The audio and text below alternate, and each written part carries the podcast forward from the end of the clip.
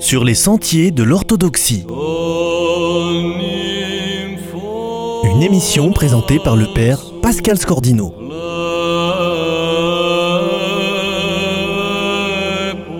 Hommage à Père Yves Caponi, qui, selon son expression, a fait sa Pâque le 9 novembre 2014. Père desservait le monastère du Buisson Ardent, près de Carcassonne, monastère rattaché au patriarcat d'Antioche. Nous écoutons aujourd'hui son homélie du 27 novembre 2011 sur le jeune homme riche.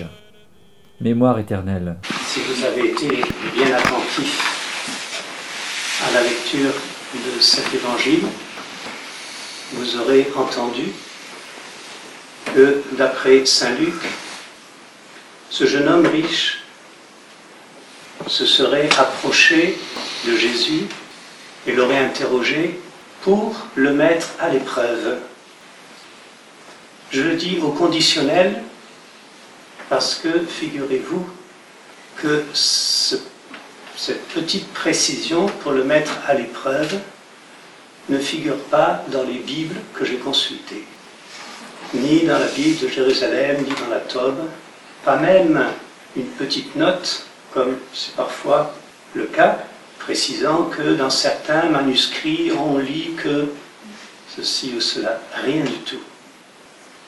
Et je me suis dit, mais d'où vient cet ajout des évangéliaires orthodoxes? Je n'en sais rien du tout. Mais je me suis dit que peut-être c'était symptomatique du regard que nous pouvons porter sur ce jeune homme riche, qui au final de sa rencontre avec Jésus s'en alla tout triste, parce qu'il ne put répondre à l'appel. Ce jeune homme triste, ne sommes-nous pas tentés de le regarder comme un triste homme? Et pourtant, quelle beauté en lui, dans sa tristesse, que nous révèle en effet sa tristesse. Elle nous révèle d'abord que ce jeune homme riche prend soudainement conscience du fossé qui existe entre son désir sincère d'avoir la vie éternelle et sa capacité à faire ce qu'il faudrait qu'il fasse pour avoir cette vie en plénitude. Cette prise de conscience qu'il fait, qu'atteste sa tristesse, cette prise de conscience, c'est celle de ses illusions sur lui-même. Que révèle encore cette tristesse?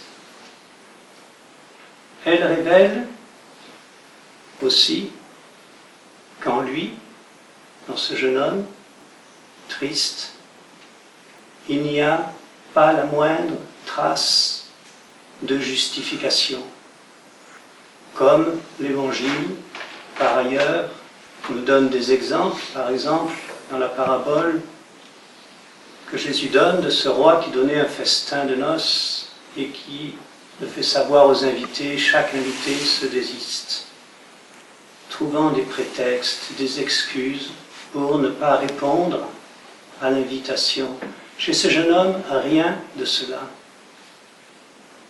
Et finalement, cette tristesse, en cela, révèle la vérité de son cœur. Elle nous révèle encore qu'en lui, la parole de Jésus, quitte tout et suis-moi, a trouvé un véritable écho. Cette parole de Jésus entre en lui comme un glaive qui lui transperce le cœur et fait sourdre du fond de son cœur cette sainte tristesse. C'est pourquoi, pour tout cela, cette tristesse, finalement, est pleine d'espérance pour lui et aussi pour nous. Ne sommes-nous pas en effet nous-mêmes confrontés sans cesse à notre incapacité à répondre totalement à l'appel de Jésus? Cet appel du Christ revêt certes des formes différentes suivant les personnes auxquelles il s'adresse. Jésus ne demande pas la même chose à un célibataire qu'à des parents en charge d'enfants, à un jeune qu'à des personnes âgées, à des malades, qu'à des personnes en bonne santé.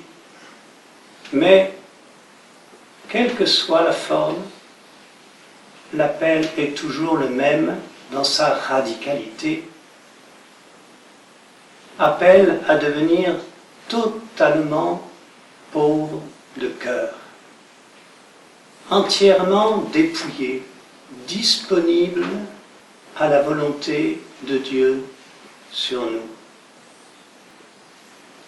Seulement, voilà, nous sommes riches, énormément riches. Et je dis énormément en pensant à ce chameau dont parle l'Évangile aujourd'hui, ce chameau devant le trou de l'aiguille.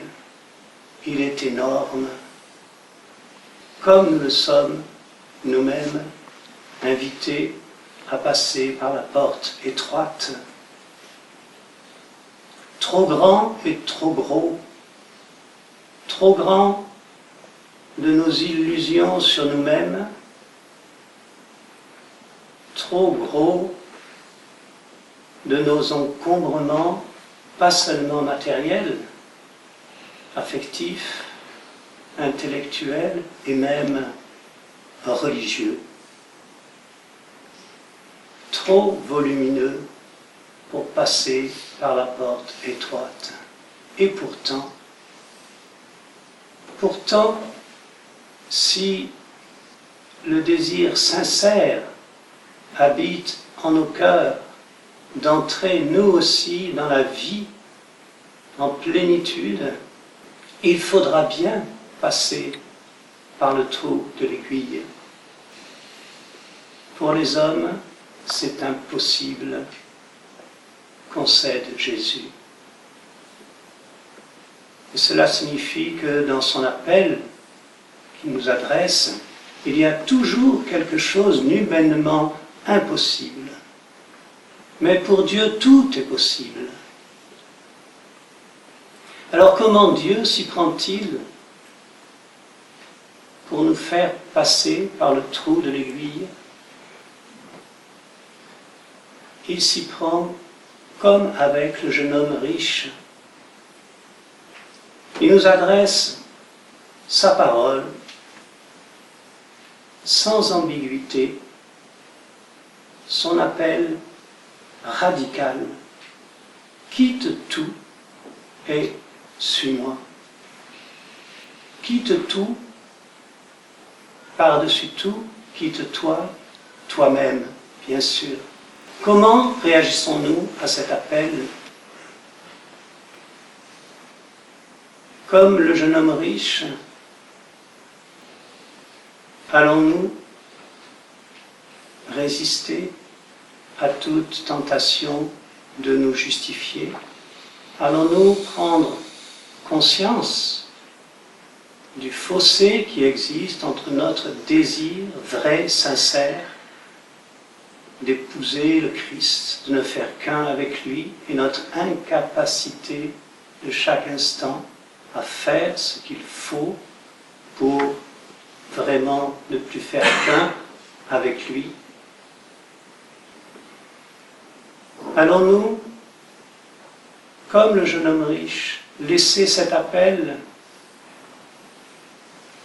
au-delà de nos forces, de nos capacités, le laisser résonner, s'inscrire dans nos cœurs, transpercer nos cœurs pour y faire sourdre cette sainte tristesse dont nous parle l'évangile d'aujourd'hui. Pour le reste, cette parole exigeante est comme une graine semée par le divin semeur.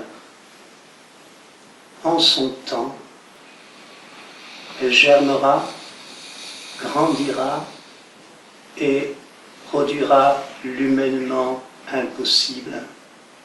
C'est-à-dire que si nous savons accueillir cet appel sans l'esquiver, si nous savons le recueillir dans cette sainte tristesse de notre incapacité